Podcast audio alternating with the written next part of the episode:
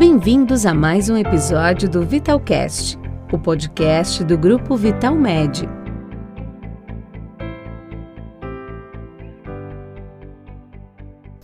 Olá pessoal, eu sou Fátima Lorena Cabral, sou médica, trabalho na Vitalmed há 11 anos. Estou com vocês hoje aqui nesse podcast de transfusão de sangue e eu vou começar fazendo um breve histórico.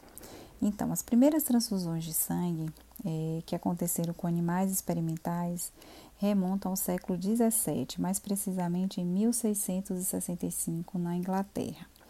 As primeiras experiências com humanos, elas têm um registro em 1667 em Paris com um médico do rei Luís XIV.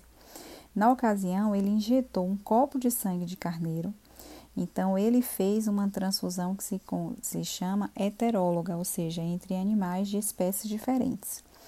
A primeira transfusão é, com sangue humano, com sucesso, ela é atribuída a James Blundell em 1818, que ele conseguiu realizar uma transfusão em mulher, conseguiu realizar transfusão em mulheres que tinham hemorragia no pós-parto.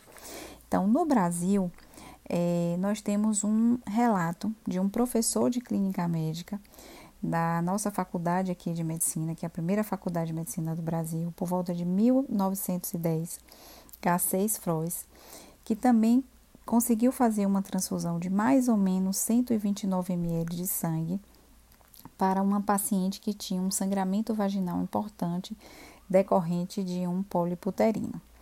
Então, a partir daí, surgiu a necessidade do ordenamento do procedimento transfusional. Então, o primeiro banco público no Brasil foi criado em 1941, que foi o de Porto Alegre. Depois veio de, o do Rio de Janeiro, o de Recife e o nosso hemocentro, aqui que é o Hemoba, ele está em funcionamento há 38 anos e hoje ele já conta com 25 unidades espalhadas em todo o estado.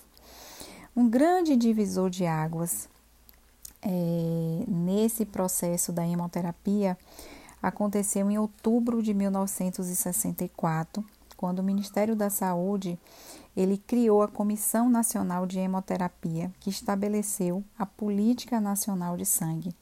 E essa política ela teve como objetivo de organizar a distribuição de sangue, a doação voluntária, a proteção ao doador e ao receptor, o disciplinamento da atividade industrial, o incentivo à pesquisa e o estímulo à formação de recursos humanos.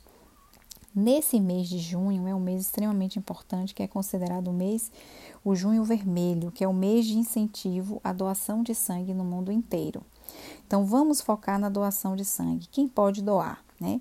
Quem estiver em boas condições de saúde, que não tenham sintomas virais, precisam estar pesando mais que 50 quilos, estar bem alimentado, ter dormido pelo menos 6 horas, não ter ingerido bebida alcoólica nas últimas 12 horas, não fumar por pelo menos duas horas, né, que antecede a transfusão, ter 16 a 59 anos, lembrando que os menores de 18 anos precisam estar acompanhados de um responsável legal, e para aqueles que tenham mais que 60 anos, podem doar desde que já tenham doado antes.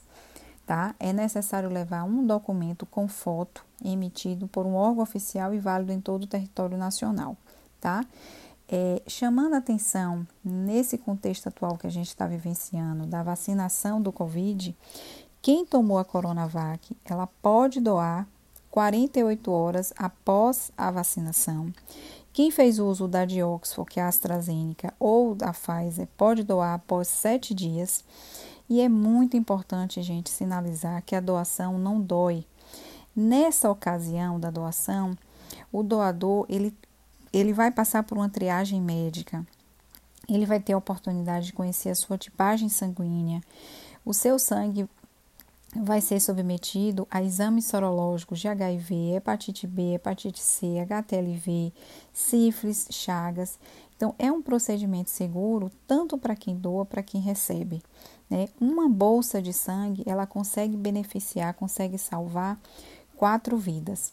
Então, a mensagem que fica é: a solidariedade não pode ficar isolada. Doe sangue, sangue é vida. Um abraço, até a próxima, obrigada.